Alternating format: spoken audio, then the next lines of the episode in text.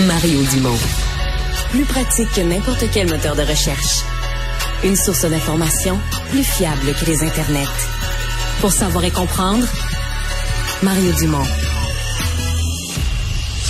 Ah, annonce aujourd'hui du gouvernement américain 24 000 agents qui vont être supplémentaires, oui, qui vont être envoyés à la frontière avec euh, le Mexique.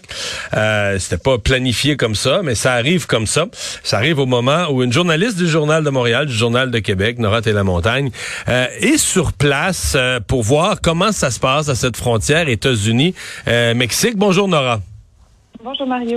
Euh, et euh, à même de, de, de, de, témoigner, de constater euh, l'afflux la, de migrants?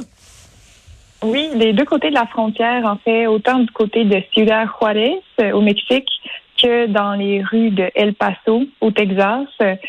Euh, jusqu'à dans les derniers jours, là, il y avait plus de 1000 personnes, des migrants qui n'avaient pas de papier, qui dormaient dans la rue sur des bouts de carton. À El Paso?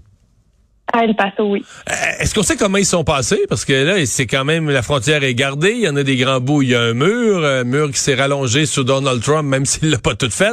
Euh, comment ils passent? Ça dépend. Il y a plusieurs façons d'entrer aux États-Unis, de demander l'asile. Euh, ceux qui se retrouvent dans la rue, c'est ceux qui ont échappé à la vigilance des États-Unis. Euh, donc, il y a, oui, le mur fait 9 mètres de haut, il est super impressionnant. Il y a, il y a les Border Patrol qui, qui patrouillent, mais il y a quand même euh, des, des trous. Il y a façon on peut escalader euh, le mur avec euh, des échelles artisanales. En fait, il y a beaucoup, beaucoup de migrants qui se blessent, euh, qui se cassent des os, qui en essayant de, traverser, mais c'est ça, ils, y parviennent quand même. Ouais. ceux qui ceux qui se font arrêter ou ceux qui se présentent aux frontières, eux, c'est un peu le principe du chemin Roxham. Ils se font arrêter puis sont emmenés dans les espèces de centres de détention pour pour migrants.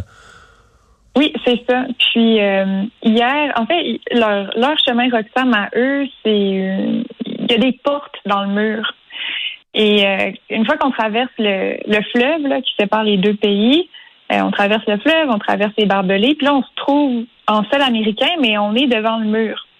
Et là, une fois de temps en temps, les, les gens du côté américain ouvrent le mur, embarquent les migrants dans des, des petites vannes, des autobus, et les amènent dans des centres de détention euh, pour voir en fait s'ils ont le droit de rester aux États-Unis pour demander l'asile ou si on va les expulser euh, en se servant d'une règle qui s'appelle le Title 42.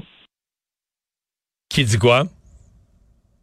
Ben, en fait, c'est euh, Donald Trump qui a implanté ça de, au début de la pandémie et euh, ça lui a permis d'expulser euh, à plus de 2,7 millions de reprises des migrants sous des prétextes de santé publique. Donc on disait on veut pas on veut pas que la Covid se répande par les migrants, donc on a le droit de les retourner euh, au Mexique, pas dans leur pays d'accueil, mais vraiment au Mexique, sans même sans même considérer leur demande d'asile. Et cette cette règle là qui était assez controversée prend fin demain à minuit. Et c'est un peu pourquoi, ça pourquoi je me trouve euh, euh, à la frontière en ce moment, pour voir qu'est-ce que ça a comme effet. Euh, et c'est aussi ce qui, ce qui motive beaucoup de, de gens à, à venir, à se dépêcher, à traverser avant que cette règle-là ne, ne prenne fin. Parce que là, euh, la nouvelle aujourd'hui euh, sur la, la frontière, c'est cet envoi par le, le gouvernement américain. Euh, je vais pas me tromper de chiffre, mais c'est bien 24 000, je pense, nouveaux agents là, de, de surveillance de la, de la frontière. C'est pas, c'est un, un, geste majeur là, de la part de, du gouvernement. Oui, absolument. Ben, même Biden a dit hier qu'il s'attendait à ce que la, la fin du Title 42 soit chaotique pendant quelques temps. C'est vraiment ces, ces mots. Donc, il y a ces agents-là qui viennent en renfort. Il y a aussi 1500 soldats qui ont été envoyés à la frontière en renfort. Et euh, bon, des organismes communautaires, ils disent c'est bien beau euh, des patrouilleurs, c'est bien beau, des soldats, mais nous, ce dont on a besoin, c'est des endroits où loger ces migrants-là, c'est des ressources pour leur venir en aide, c'est des façons de les aider à, rejoindre leur point d'arrivée, parce qu'il y en a plusieurs qui ont des familles ici qui essayent de retrouver, euh, que ce soit à Houston, à Chicago, à New York euh, ou ailleurs. Ouais, donc de El Paso ou des environs, euh, ils, se répartissent dans le pays. Là. Ils prennent des moyens de transport puis ils s'éparpillent un peu partout dans le pays. Ben, c'est ça, c'est une, une, ville frontalière. Fait que les gens ne traversent pas pour vivre à El Paso. Ils passent par El Paso, puis ensuite, ils continuent plus loin. Sinon, euh, c'est une ville de, de 600 000 habitants. C'est pas... Euh, c'est pas si énorme que ça. Ils peuvent pas absorber plus. Je comprends. Les locaux, ils disent quoi à El Paso? Est-ce qu'il y a euh, de l'impatience, de la colère, un mouvement d'épuisement anti-migrants? Ben, El Paso, historiquement, c'est une ville très démocrate, de gauche, beaucoup de gens ici ont des origines euh, mexicaines ou latino. Euh, moi, ce que j'ai perçu dans la dans les rues, les gens avec qui j'ai parlé, c'est surtout les gens sont comme sont désolés puis ils voient la scène, ils voient les gens qui dorment dans les rues, les, les enfants qui ont faim. puis c'est un sentiment d'impuissance de dire mais comment est-ce qu'on peut laisser à ce point-là la situation dégénérer? Comment est-ce qu'on comment ça fait que la ville euh, l'État vient pas plus en aide euh, parce que c'est une crise humanitaire qui se déroule devant mhm. leurs yeux. Ouais.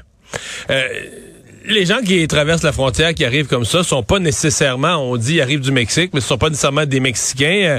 ce que tu peux observer, c'est quoi? Il y a des Guatémaltèques, des Honduriens, des Salvadoriens, peut-être même des gens qui arrivent de, de, de, de plus loin, de plus au sud, du Venezuela, de la Colombie. Oui, ben, en fait, moi, je dirais peut-être que 90 des, des migrants à qui j'ai parlé, c'est, ils sont originaires du Venezuela. Euh, donc, évidemment, avec euh, Hugo Chavez là-bas, les gens qui fuient... C'est, un, autre des succès du communisme, là. on peut le dire comme ça, mais euh, c'est surtout des, des, Vénézuéliens. Alors oui, il y a aussi un peu euh, ben, d'Amérique centrale, des Guatémaltèques, mais des Péruviens, des Colombiens. Euh, je crois qu'il y a aussi beaucoup de, de Turcs. Moi, j'en ai rencontré une famille seulement, là, mais de, Turcs, des Kurdes, oui, des Turcs. Qui seraient passés par, qui seraient passés par où? C'est ceux qui arrivent par le Brésil puis qui remontent ou... Oui, c'est beaucoup de gens qui passent par le Brésil. Oui, c'est ça, il y a beaucoup qui passent par le Brésil.